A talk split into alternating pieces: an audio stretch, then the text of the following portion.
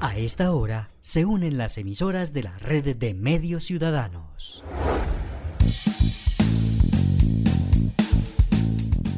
Entérate Eje, la radiorevista informativa con los hechos, actividades y personajes propios de nuestra región. Entérate Eje, un programa de la red de medios ciudadanos. Hola, ¿qué tal? ¿Cómo les va? Gusto saludarlos. Feliz fin de semana. Aquí estamos, como siempre, sin falta, para llevarles mucha información, la actualidad más relevante de los últimos siete días en nuestro episodio número 97 de Entérate Eje. Ya casi llegamos a esa cifra importante de los 100 programas que seguramente les vamos a tener algo especial para conmemorarlo. Queremos saludar a todos nuestros oyentes en Caldas, Risaralda, Quindío y norte del Cauca, del norte del Valle del Cauca, que nos escucha a través de las emisoras ciudadanas en Entera Eje. Soy Héctor Castro con Adriana Ramírez. Les llevaremos y por supuesto todo nuestro equipo de colaboradores la información más importante de la última semana. Bienvenidos a Entérate Eje. Hoy en Entérate Eje.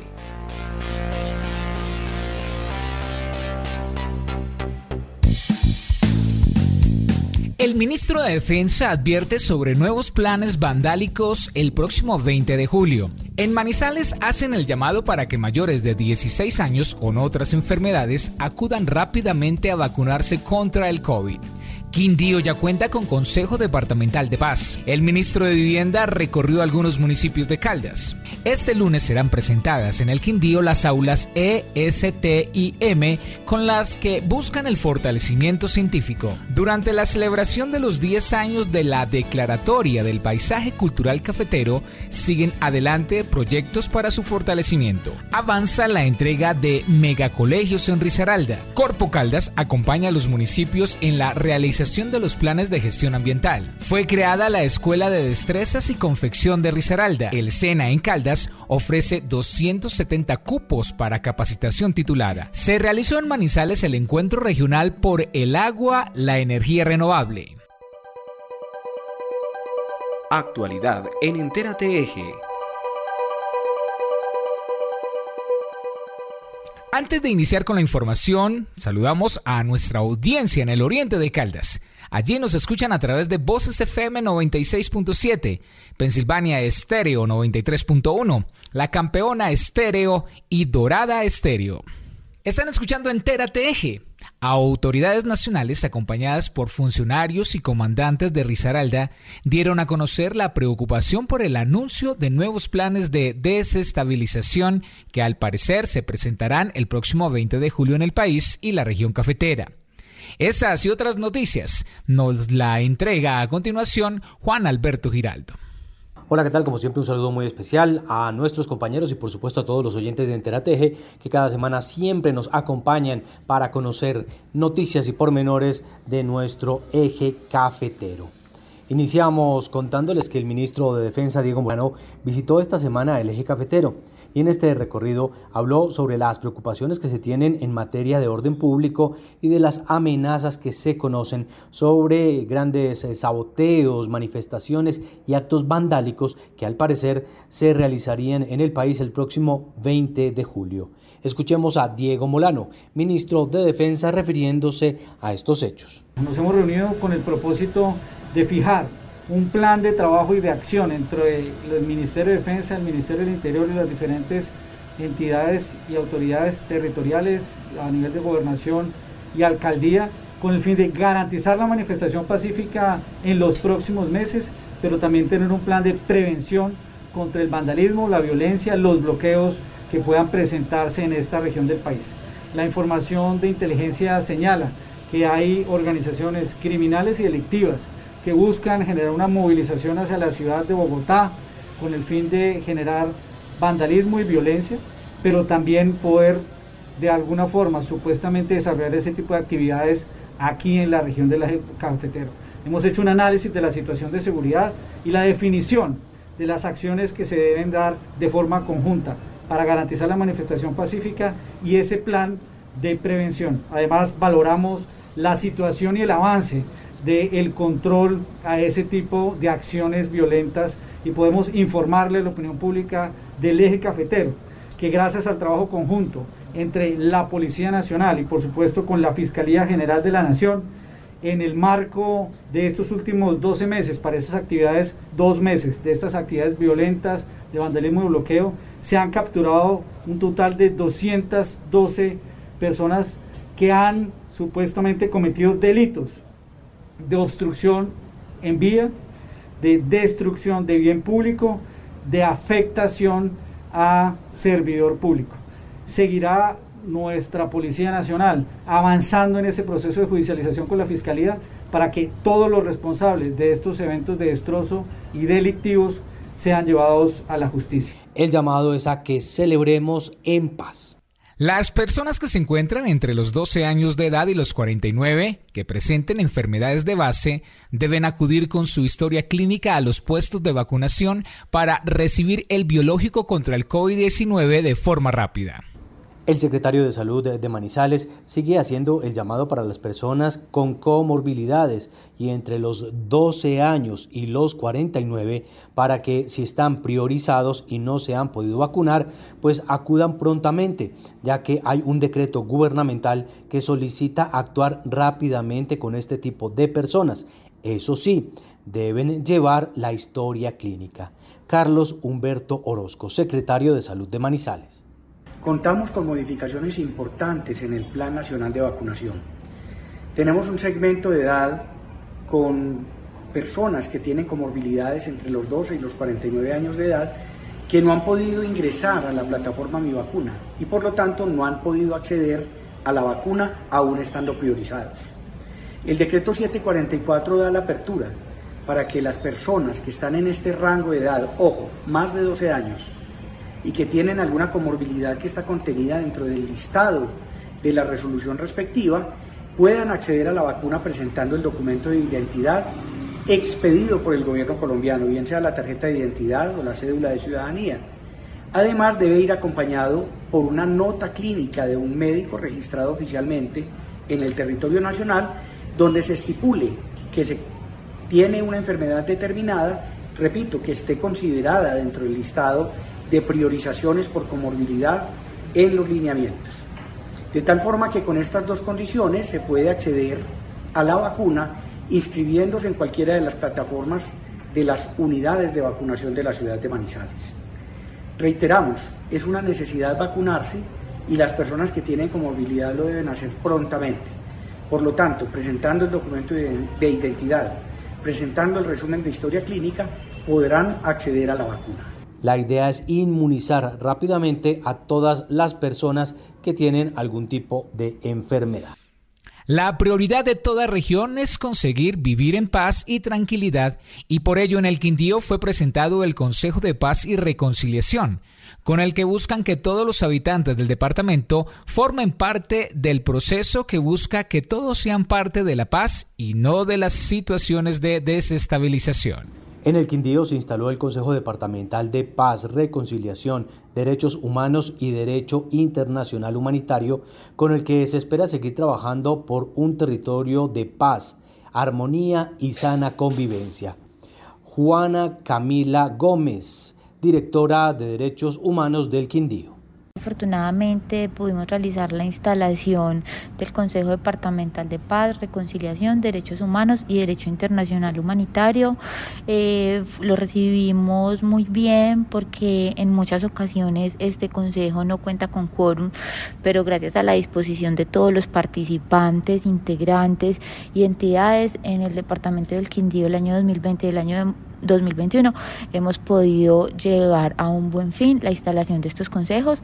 Efectivamente, hoy aprobamos el plan de acción del Consejo Departamental de Paz, el cual recoge aspectos en temas de construcción de paz, derechos humanos y derecho internacional humanitario. Es un plan incluyente toda vez que allí tenemos acciones y tenemos responsabilidades desde las entidades con todas las poblaciones del departamento del Quindío, con el sector religioso, población indígena, población afrodescendiente, mujeres. Esperamos pues en estos seis meses que nos quedan de este año 2021 poder darle un cumplimiento efectivo y seguir trabajando de acuerdo a la misionalidad del señor gobernador por la construcción del Quindío como un territorio de paz. Todo propósito por la paz siempre es bien recibido. Entérate Eje. El ministro de Vivienda visitó el departamento de Caldas, en donde realizó un recorrido para firmar un convenio de construcción de nuevas casas y conoció algunos de los proyectos que se lideran desde la gobernación departamental. El ministro de Vivienda visitó el departamento de Caldas para firmar un convenio en Filadelfia y observar un proyecto piloto de construcción de vivienda en Chinchiná. En su paso, aseguró que todos los planes de vivienda del gobierno departamental son bien dirigidos, además de importantes para el desarrollo social. Jonathan Malagón, ministro de Vivienda. Lo que ha ocurrido en los últimos meses en el departamento en términos de vivienda es impresionante y no tiene precedentes. Pero lo que va a ocurrir a la luz del programa que anunciamos hoy es todavía mucho más ambicioso, mucho más ambicioso. Rara vez encontramos una confluencia tan clara y tan explícita en los objetivos del gobierno nacional y los objetivos de un gobierno subnacional, de una entidad territorial, como ocurre en el departamento de Caldas el sueño que usted tiene para el departamento de Caldas, gobernador, es el sueño que yo tengo para toda Colombia, es el sueño que tiene el presidente Duque para toda Colombia, hacer de este un territorio de propietarios. Eso no se hace solo. Entregar vivienda es un proceso complejo que requiere trabajo, requiere programa, requiere estructurarlo muy bien, requiere cierre financiero y en eso es que nos hemos encontrado durante los últimos meses para poderles anunciar lo que les contaremos. Estamos hablando de 1.300 viviendas y en este primer lanzamiento tenemos 200 que construiremos en la ruralidad. La política de vivienda urbana es relativamente sencilla. Hay un gran desafío construyendo casas en la ruralidad. Vamos a hacer de este departamento un emblema de construcción de vivienda rural. Lo que vamos a suscribir hoy sugiere el beneficio de 18 de los 27 municipios del departamento de Caldas. Van a ser beneficiarios de estas 1.322 viviendas. Las rurales serán completamente gratuitas y las urbanas sugieren un esfuerzo de las familias de solo 5 millones de pesos. Por su parte, el gobernador de Caldas dice que este es un apoyo importante y significativo, teniendo en cuenta el plan de construcción de vivienda en el departamento. Luis Carlos Velázquez, gobernador de Caldas. Nosotros al día de hoy hemos entregado aproximadamente, mal contadas, 200 casas. Entregamos las primeras tres viviendas a tres familias que el 4 de abril del año antepasado, por aquí en esta topografía tan compleja, un derrumbe le quitó sus sueños y tumbó literalmente las tres casas. Y de aquí al 31 de diciembre, cerca de 400 familias van a tener su propia casa. Pero gracias a su decidido apoyo, ministro y queridos amigos de Filadelfia y alcaldes, este ministro nos ha apoyado para la construcción de 200 viviendas rurales. Esto es muy importante que todos lo tengamos en cuenta. Entérate Nuevas aulas cuyas funcionalidad será el de fortalecer los procesos educativos en formación científica serán presentadas este lunes en el departamento del Quindío. Este lunes serán eh, presentados en el Quindío las aulas STEAM, con las que se busca avanzar en fortalecimiento de los docentes y alumnos con el eh, objetivo de buscar generar un mayor aprendizaje vivencial para el fortalecimiento científico. Para ello, la Secretaría de Educación ha adelantado un convenio con la Fundación Universidad del Valle para formar a los docentes en su metodología. Liliana María Sánchez, secretaria de Educación del Quindío. Sí, en el sector de educación nos encontramos muy contentos con la propuesta que ha hecho nuestro gobernador Roberto Javier Ramírez y la Secretaría de las TID para dotar a nuestras instituciones educativas de aulas STEAM. Las aulas STEAM pues están orientadas al fortalecimiento de las ciencias básicas, entonces estamos hablando de ciencias, matemáticas, sistemas, tecnología y que obviamente fortalece el pensamiento científico en nuestros estudiantes. Este ejercicio se realizará con capacitación a maestros a través de un diplomado que está liderando la Fundación de la Universidad del Valle en compañía de la empresa que está aportando las aulas y esperamos pues que sea una estrategia de apoyo y de transformación de la práctica pedagógica en el aula de tal manera que se fortalezcan las habilidades de los estudiantes para el siglo XXI. Soy más vivencial y pienso que la pandemia pues nos enseñó a todos y a todas a manejar mucho mejor la tecnología y tenerla como herramienta pedagógica y herramienta de aprendizaje y pienso que las aulas STEAM pues estarán fortaleciendo todo este ejercicio y la práctica en las aulas del sistema educativo, además de que lo importante de todo este ejercicio es que la herramienta como tal pues no es la panacea, sino el proceso de formación y apropiación de la tecnología que harán nuestros maestros y directivos docentes que estarán siendo partícipes de este diplomado. Nosotros esperamos que este año se entreguen las aulas y también se terminen las 160 horas que demanda un diplomado en cualquier universidad de nuestro país, este, específicamente el caso de la Universidad del Valle, que estará haciendo el acompañamiento y la formación a nuestros maestros. Entérate Esta es la semana número 97 de nuestro programa que celebramos con ustedes en Entérate Eje. La declaratoria hace 10 años del paisaje cultural cafetero continúa siendo carta de presentación de esta hermosa región en la que los proyectos de desarrollo avanzan y forman parte de la celebración con el objetivo de seguir presentando grandes atractivos para los turistas de todas las partes del mundo. Con motivo de los 10 años de declaratoria del paisaje cultural cafetero se viene trabajando para avanzar en su fortalecimiento, teniendo en cuenta todas sus bondades y lo que se logra destacar ante el mundo. Por ello, se viene trabajando en sus proyectos en toda la región, dentro de ellos Caldas, que con motivo de la citación y celebración, pues se presentaron proyectos ante la Asamblea, para fortalecer no solo las bondades, sino los proyectos por los municipios. Paula Andrea Toro, secretaria de Desarrollo, Empleo e Innovación de Caldas, nos habla sobre su visita a la Asamblea, la presentación de los proyectos y el apoyo que se tiene con el fin de continuar fortaleciendo los municipios y sus bondades. Eh, paisaje cultural cafetero, cuatro departamentos, Caldas, Quindío, Risaralda y Valle del Cauca, estamos de celebración. Diez años de este paisaje cultural cafetero que tiene que ver con esos atributos, con esas particularidades, con esos aspectos únicos de nuestro departamento alrededor del café. Un dato que dábamos hoy en la Asamblea es que el café representa el 60% de las exportaciones del departamento, así que por supuesto no solamente ha sido importante durante los últimos 10 años, sino que sigue siendo un reglón fundamental de la economía.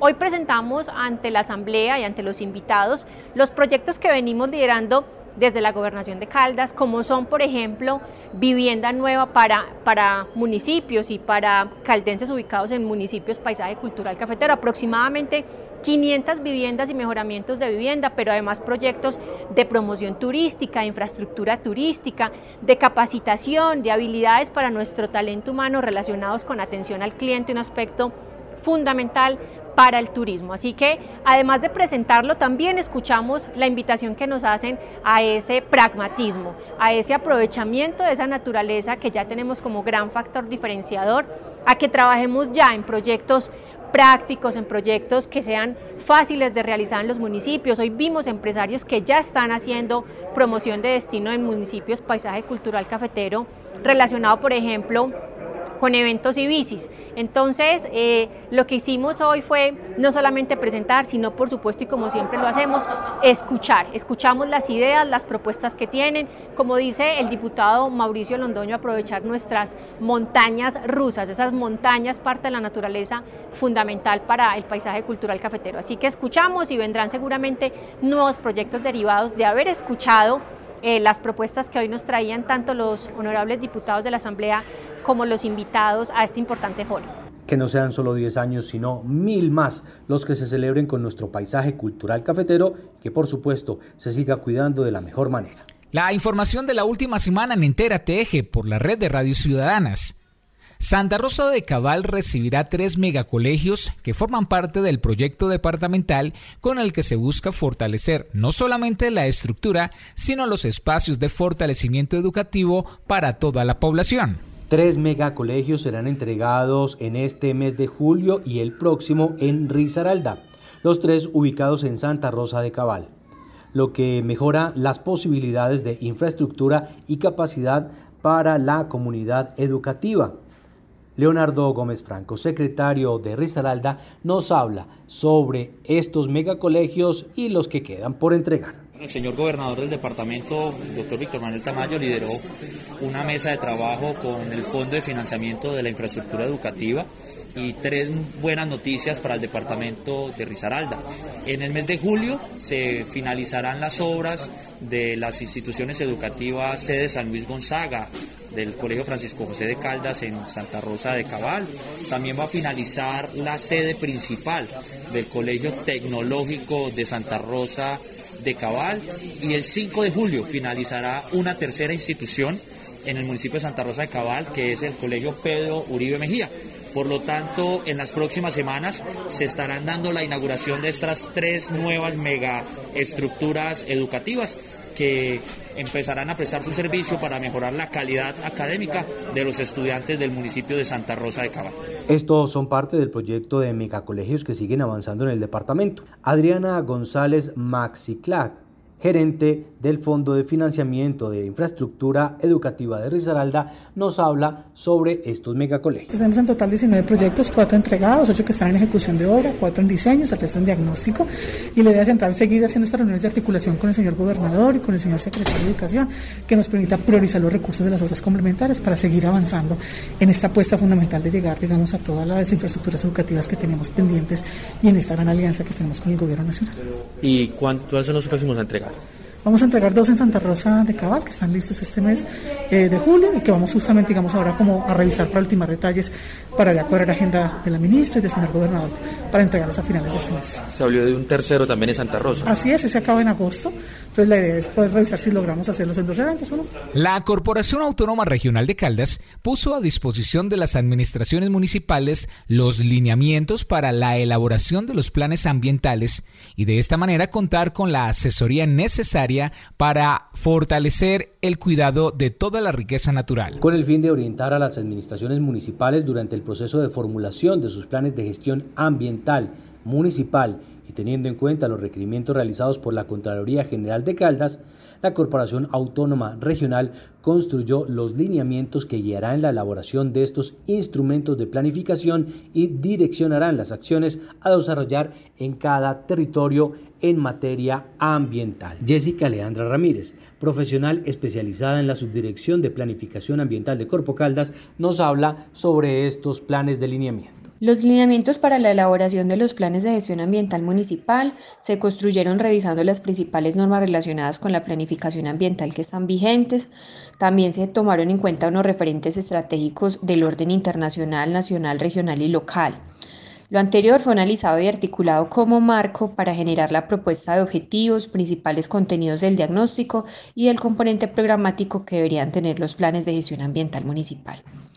En la propuesta de componente programático se presenta a su vez una propuesta de cinco líneas estratégicas con sus programas y proyectos para incorporar en los planes de gestión ambiental municipal, pero estos deben ser definidos y precisados por las administraciones municipales de acuerdo con las necesidades y prioridades territoriales, la disponibilidad de recursos, su presupuesto, financiación y responsables, entre otros aspectos. En los lineamientos para la elaboración de los planes de gestión ambiental municipal también se tuvo como referente una guía del Departamento Nacional de Planeación con el fin de presentar unas orientaciones generales para la definición y construcción de los indicadores de evaluación y seguimiento de los planes de gestión ambiental municipal. Es muy importante para Corpo Caldas apoyar a los municipios en la formulación y elaboración de los planes de gestión ambiental municipal, teniendo en cuenta que en la medida en que las administraciones municipales formulen estos instrumentos en coherencia con los referentes ambientales estratégicos del orden internacional y nacional y con los instrumentos de planificación ambiental existentes en los diferentes niveles territoriales, incluyendo los formulados por la corporación, se podría generar una mayor armonización de la gestión ambiental, de manera que los municipios de la jurisdicción de Corpo Caldas se fortalezcan como aliados respecto al quehacer de la corporación y el desarrollo sostenible de los territorios. Risaralda realizó una importante inversión para la creación de la Escuela de Confección que busca entregar la capacitación necesaria para la formación necesaria para el sector de las confecciones. 150 millones de pesos serán invertidos en la primera escuela de destrezas y habilidades para la confección en Risaralda. Esto a través de un novedoso modelo de destrezas en ocho días que se capacitarán a la mano de obra calificada que necesitan las empresas del sector de la confección en el departamento. En el mes de septiembre será inaugurada en la primera escuela pública de destrezas y habilidades para la confección en alianza con el SENA y la alcaldía de Dos Quebradas. La Secretaría de Desarrollo Económico y Competitividad explicó que con el fin de apoyar la reactivación económica del departamento y en especial del sector textil, se abre esta escuela pública. Ana María Valencia Gómez, secretaria de Desarrollo Económico y Competitividad de Rizaral. La Escuela de Destrezas o la Escuela Nacional de Habilidades y Destrezas va a ser un modelo que se va a implementar en el departamento de Risaralda, que es pionero en el contexto del SENA para implementar alrededor de, alrededor de la capacitación para el trabajo. ¿Qué es muy importante sobre esto? Estamos tratando de reducir el tiempo de capacitación de las personas de confección inicialmente, que pasaban seis meses en aulas del SENA, a pasar dos semanas en un proceso de formación específica para el uso de una habilidad muy concreta que les permita ser empleables para las empresas del departamento se nos brinda dos cosas. Uno, pues primero que el estudiante no va a tener que no va a tener que gastar tanto tiempo capacitándose, no va a tener que hacer una inversión tan grande ni en transportes ni en alimentación en su etapa estudiantil, sino que puede hacerlo mucho más rápido. Y segundo, pues a las empresas les va a poder brindar la tranquilidad que las personas que salgan de la escuela de destreza saben lo que necesitan que ellos, que ellos sepan. Es decir, vamos a impactar directamente la tasa de desempleo, la tasa de desempleo juvenil si los jóvenes se quieren meter en estos programas y la competitividad de nuestro departamento. Un espacio más de capacitación siempre será importante. Nuevos cupos de capacitación se encuentra ofreciendo el SENA Cafetero en Caldas para formación técnica y tecnológica. Cinco municipios serán los beneficiarios. 270 cupos de formación titulada para Manizales, Aranzazu, Chinchiná, Salamina y Viterbo ofrece el Centro de Formación Cafetera del SENA Caldas.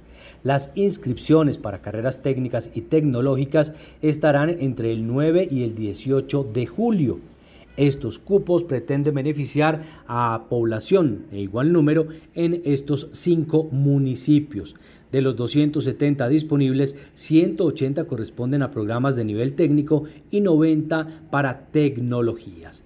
José Bernardo González Betancourt, subdirector del Centro para la Formación Cafetera del CENEN Caldas, nos habla sobre esta oferta educativa. No se pueden perder esta oferta académica que el SENA Caldas y el Centro para la Formación Cafetera tienen en este momento abierta del 9 al 18 de julio. En municipios como Manizales, donde se obtiene la tecnología en producción agropecuaria, tecnólogo en producción ganadera, tecnología en promoción y prevención ambiental y técnico en construcción de edificaciones. Pero tenemos adicionalmente otros municipios como Aranzazu, donde existe y está abierto técnico producción agropecuaria, en Chinchiná, técnico en construcción de mantenimiento y reparación de estructuras en Guadua y técnico de cultivos agrícolas. En el municipio de Salamina, técnico en producción agropecuaria y en el municipio de Viterbo, técnico en producción acuícola. Es una gran oportunidad para que todos ustedes, todas las personas del departamento, se vinculen a uno de estos programas que está ofertando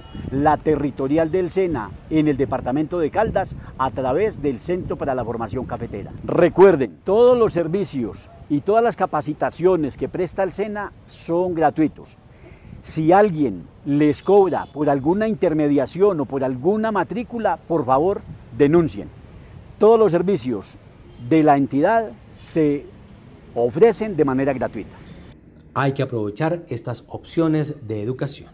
Gracias por acompañarnos cada semana a través de los diferentes diales de nuestras emisoras.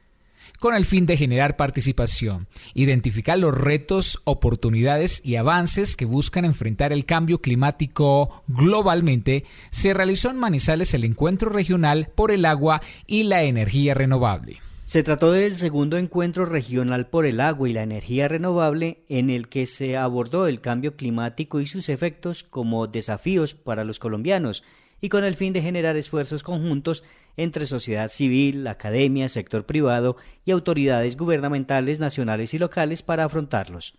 Jimena Barrera Rey, directora de Relaciones de Gobierno y Asuntos Internacionales de WWF Colombia, habló con nosotros sobre este evento. Bueno, no, mil gracias por la invitación. Quería contarles que en el marco de la campaña Vivo, Isagen El Espectador y WF han venido trabajando desde hace más de ocho años con los encuentros por el agua. Este año, teniendo en cuenta la importancia de la agenda climática, eh, hemos enfocado los encuentros en el tema de agua y energía renovable. Como ustedes saben, el Gobierno Nacional presentó el año pasado su contribución nacional determinada, que son sus esfuerzos climáticos en el marco del Acuerdo de París con estas nuevas metas climáticas. Y la idea de este encuentro era pues discutir eh, y reflexionar cómo, cómo podemos desde las regiones, en especial desde todo el trabajo que se hace desde Manizales, apoyar en el proceso de implementación a través de acciones que fortalezcan la gobernanza del agua, pero también promueva la transición energética a fuentes no convencionales de energía. Eh, como todos sabemos, eh, como parte del evento y los eventos, hemos hecho un evento previo en la ciudad de Medellín.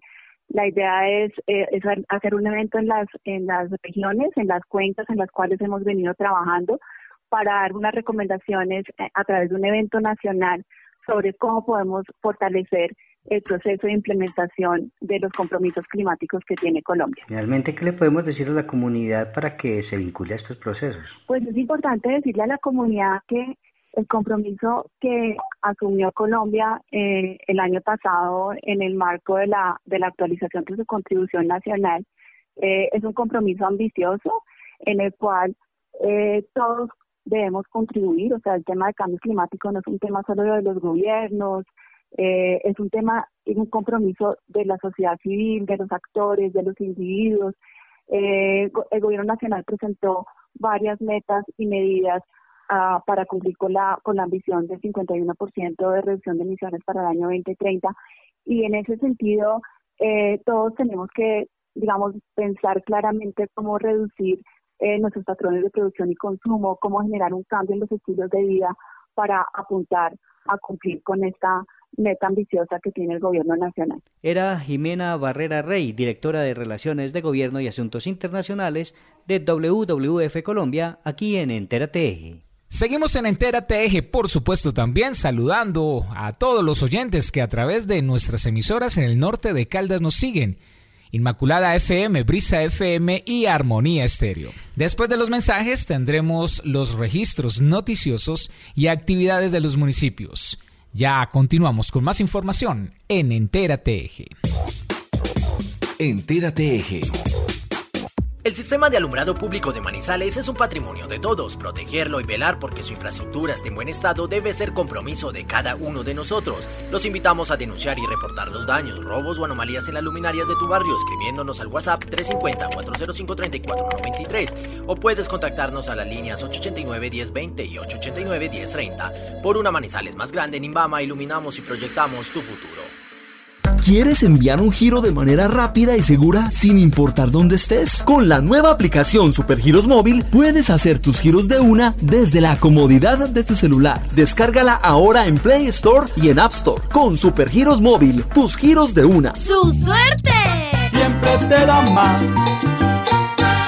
Santa Sofía es el único hospital público en la región con unidad cardiovascular en servicio las 24 horas del día, los 7 días de la semana. Contamos con los mejores especialistas y la mejor tecnología para cuidar su corazón. Más información en www.santasofia.com.co. Con el programa Mil Viviendas, el gobierno de Caldas proyecta una inversión cercana a los 36 mil millones de pesos para la construcción de 1.300 viviendas en 17 municipios del departamento. El proyecto generará alrededor de 778 empleos directos e indirectos. La construcción es uno de los sectores de la economía que requiere más mano de obra. Gobernación de Caldas, primero la gente. Hola, quiero saber cuál es su sueño. Mi sueño es ser médico. Arquitecta. Yo abogado. La mejor ingeniera. Estudia con Brilla y cumple tu sueño, porque desde ya puedes pagar tu matrícula y todo lo que necesitas. Brilla te da un empujón. Para mayor información visita www.brilladefigas.com. Aplican condiciones y restricciones. Brilla, vigilado Superservicios. Empocaldas invita a los suscriptores de los estratos 1, 2 y 3 que se encuentran en mora a que realicen un acuerdo de pago sin intereses y con una financiación de hasta 30 meses para deudas menores a 454.263 pesos y de 36 meses si la deuda es superior a la cifra anterior. Para acceder a este beneficio, solo es necesario cancelar el 5% del valor en mora como cuota inicial. Aplica condiciones y restricciones. En Pocaldas, construyendo juntos tu bienestar. El Plan Decenal de Cultura 2022-2031 es una política pública que ordenará las acciones institucionales para las artes y la cultura en el Departamento de Caldas por los próximos 10 años. Por eso es muy importante la participación de todos y todas en esta gran tertulia, que nos permitirá conocer cómo sueñan los y las caldenses la cultura en los próximos 10 años. Comunícate con nosotros a través de nuestros canales Mantente al día con nuestros ejercicios participativos y entérate de las últimas novedades en la construcción del Plan Decenal de Cultura a través de las redes sociales de la Secretaría de Cultura, la Universidad de Caldas y su Facultad de Artes Humanidades. Envía tus aportes al WhatsApp 311-732-2950. Entérate Eje Ahora vamos con las noticias del gremio cafetero con Adrián Rodríguez. Hola, ¿qué tal amigos de Entérate? Es un gusto estar aquí nuevamente con ustedes entregándoles noticias del mundo del café.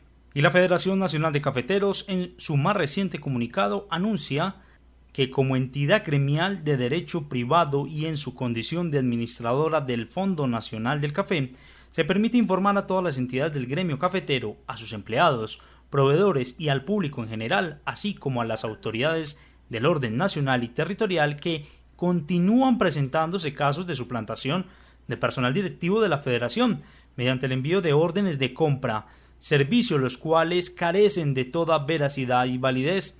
Por lo anterior, reiteramos que de manera urgente se tengan en cuenta las siguientes recomendaciones. Abro comillas y es el comunicado de la Federación Nacional de Cafeteros. La Federación Nacional de Cafeteros de Colombia cuenta con responsables de contratación en cada una de las dependencias a nivel nacional, facultados para emitir órdenes de compra o de servicio. Es necesario verificar la autenticidad comunicándose directamente con el Comité Departamental de Cafeteros, Inspecciones Cafeteras, Centros Nacionales de Investigación de Café, Buen Café Lofilizado de Colombia, oficinas coordinadores regionales o con la oficina central de la Federación con sede en Bogotá acuda a su contacto habitual de negociación en la federación. De no tenerlo, comuníquese al teléfono registrado en pie de página de los comunicados. Cierro comillas. La federación gestiona sus procesos de contratación con personas naturales o jurídicas que previamente han diligenciado el formulario de inscripción en el registro de proveedores. Dos, han recibido por escrito la solicitud formal de presentar oferta a la federación y tres han recibido la orden de compra o de servicio firmada. Se recomienda a los terceros que han sido abordados para esta clase de negocios cerciorarse previamente de la identidad y capacidad de quienes se anuncien como funcionarios o representantes de la Federación. La Federación Nacional de Cafeteros de Colombia no responde por el actuar inescrupuloso de terceros ni por órdenes de compra o servicios que no provengan de la institución. Ya saben, amigos caficultores, personas del campo y quienes nos escuchan en todo el departamento de Caldas. Verifiquemos primero que toda la información que previamente uno va a firmar sea verídica y por supuesto comuníquese con la entidad, en este caso la Federación Nacional de Cafeteros o los comités departamentales. Este ha sido un informe de Jorge Adrián Rodríguez Ospina para Enterateje. Que la pasen bien consumiendo una deliciosa taza de café caldense. Gracias Adrián por su informe. Enterateje también se escucha en el centro sur de Caldas. Angular Estéreo, Mirador Estéreo, UMFM 101.2 y Radio Condor 1540M. En Entérate Eje, hechos y personajes de los municipios. Iniciamos la segunda parte de Entérate Eje con la ronda informativa desde los municipios.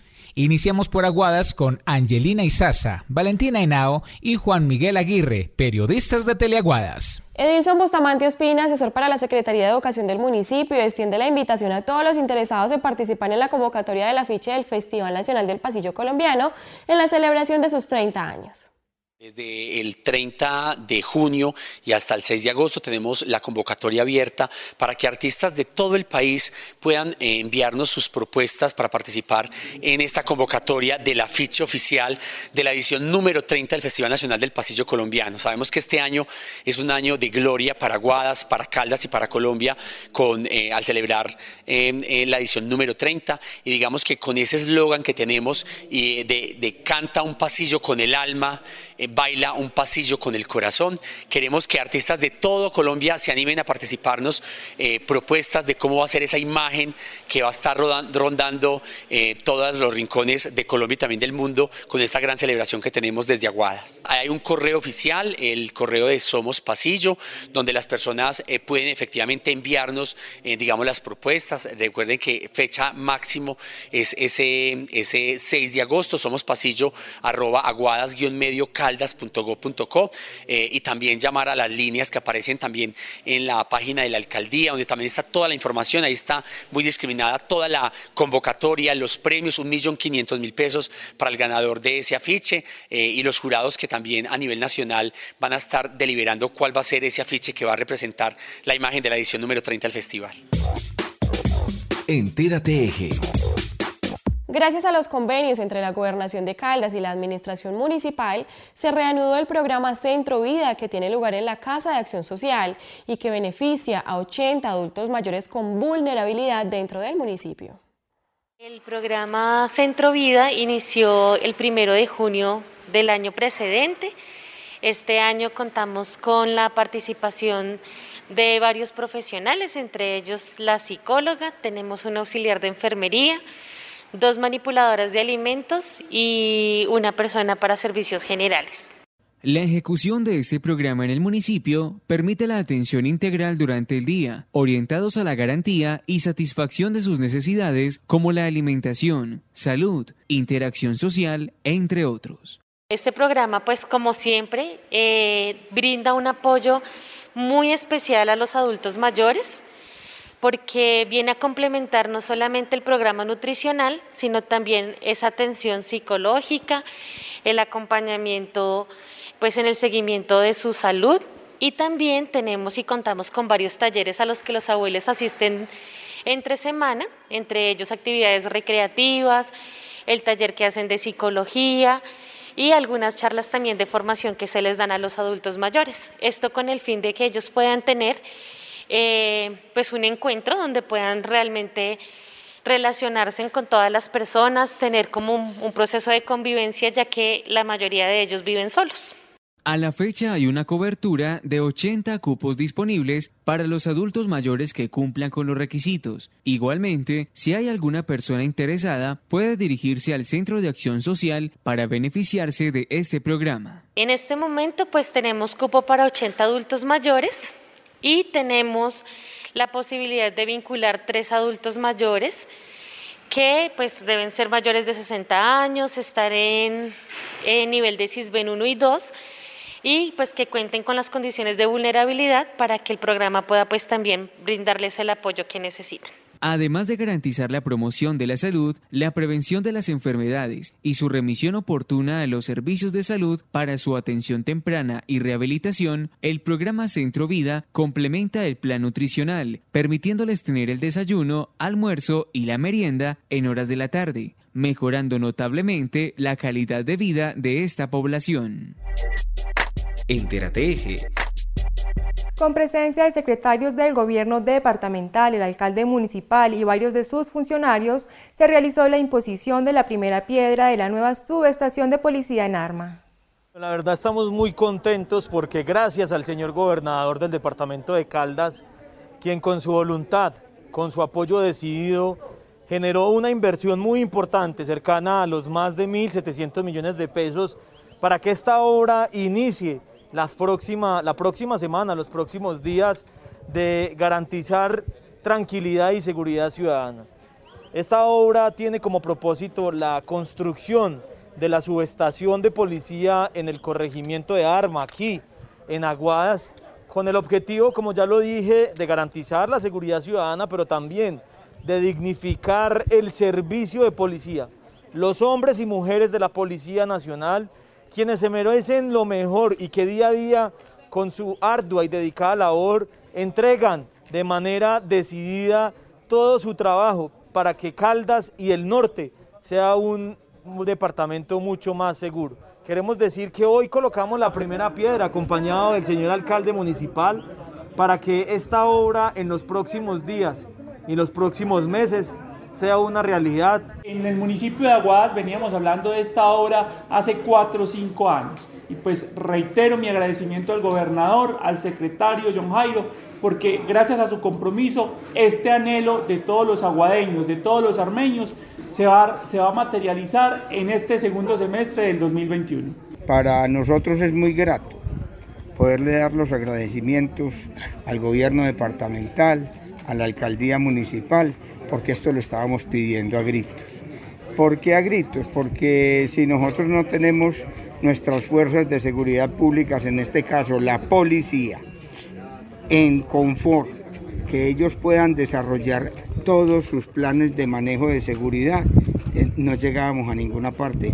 Hoy lo recibimos con todo el beneplácito del mundo, tener en construcción el arranque de esta obra, que según me mostraron planos va a ser excelente, excelente, va a ser una obra que va a llenar todos los requerimientos necesarios y así nosotros como habitantes, como productores en, el pueblo, nos vamos a beneficiar de esa seguridad de estos hombres. Entérate Se realizó la Feria de Servicios en Prevención y Seguridad Ciudadana por parte de la Secretaría de Gobierno Departamental y la Alcaldía Municipal una actividad que se realizó de manera virtual y presencial.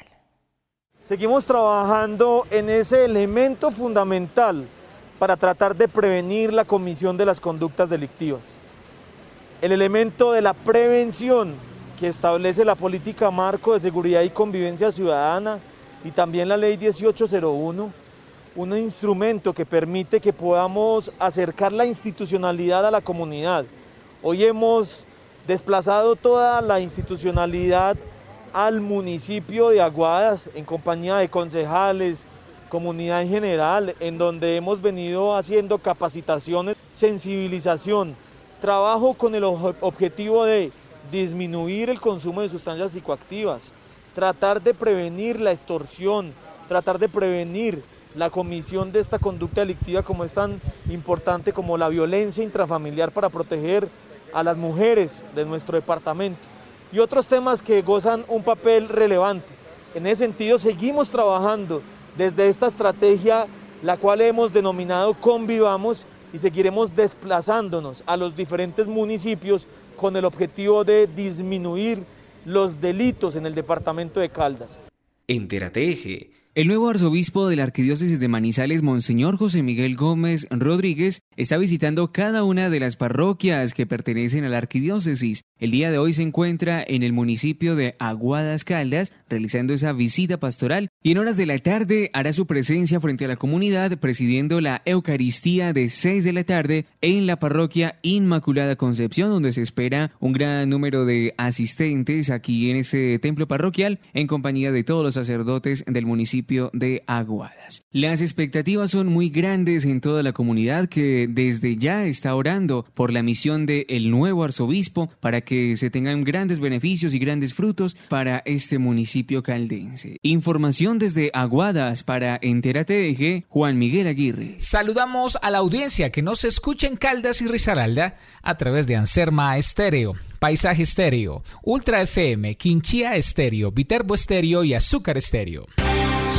Entérate Eje.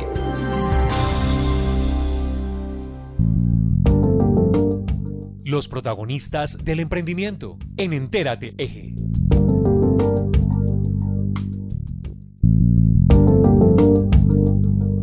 El mundo del emprendimiento y los emprendedores, como cada semana en Entérate Eje. Aonclit es la plataforma comercial que la Cámara de Comercio de Manizales por Caldas ha puesto a disposición de los empresarios y, por supuesto, para los compradores. ¿Cómo funciona?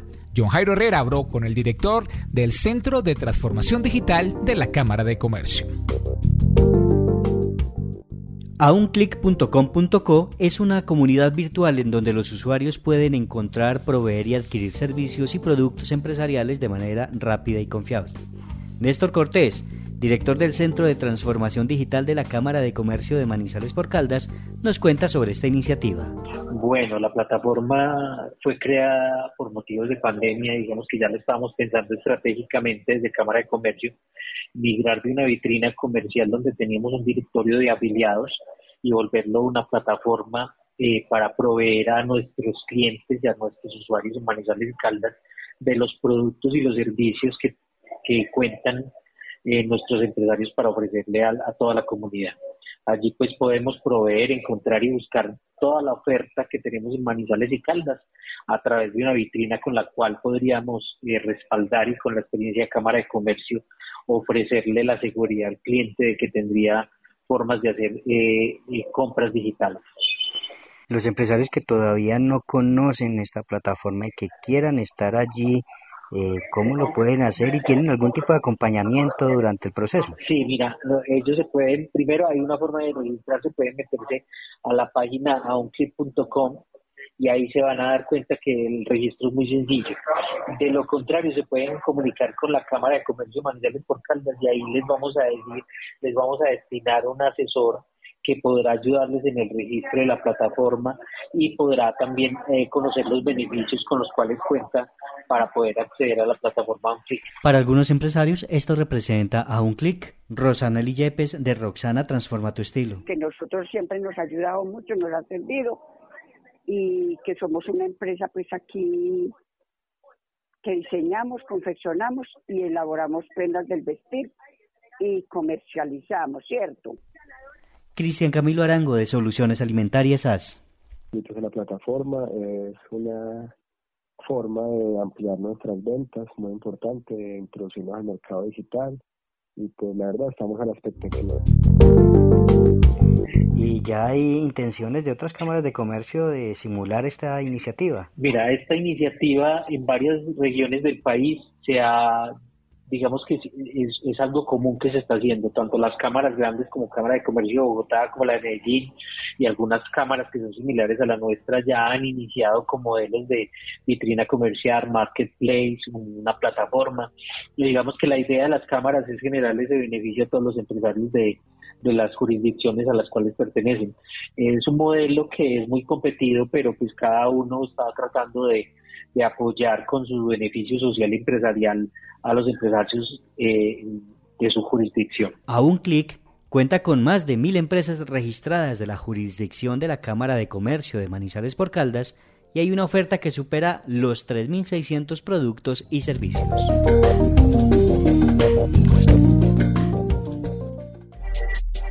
Enterateje.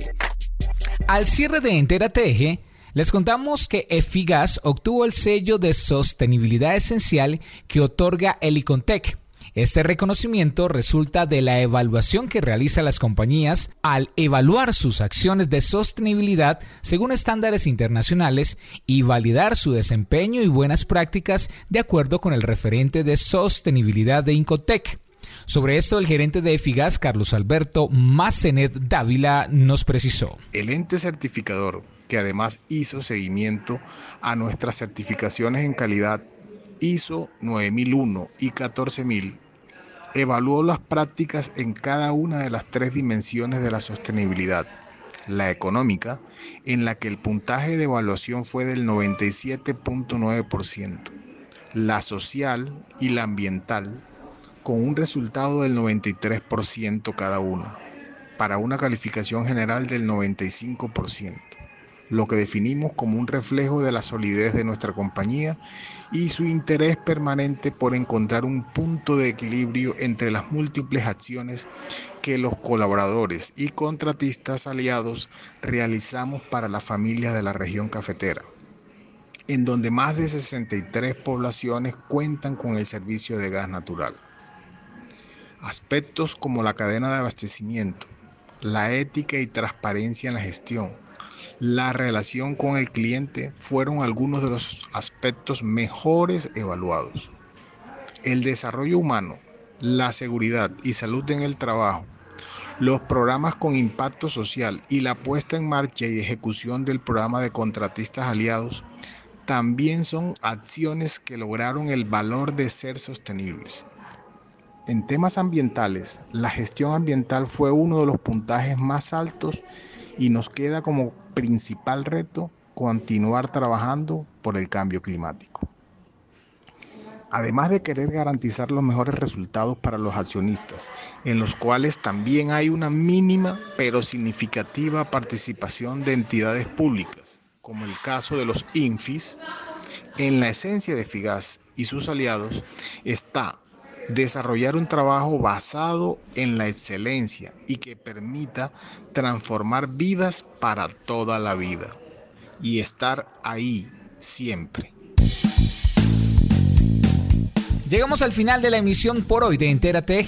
Los invitamos a seguir las recomendaciones para evitar la propagación del COVID-19. Recuerden que así ya tengan la vacuna, deben seguir cuidándose porque pueden ser eh, propensos a tener nuevamente el COVID, pero sobre todo a contagiar a los demás. Sigámonos cuidando que el COVID sigue y seguirá dentro de nosotros. Entera TG también se emite por medios digitales. ENSP Radio de Pensilvania y Radio Digital Viernes con mi gente. Queda disponible como siempre en las plataformas de Spotify, Google Podcast, Anchor, Breaker, Castbox, Radio Public, Speaker y en brisafm.net mixmedios.co para que lo escuchen en cualquier momento. Entena TG cuenta con el apoyo periodístico de Juan Alberto Giraldo, Adrián Rodríguez y Luz Adriana López. En los municipios Sector Freddy Castaño, Arley de J. Blandón, Angelina Isaza, Valentina Henao y Juan Miguel Aguirre.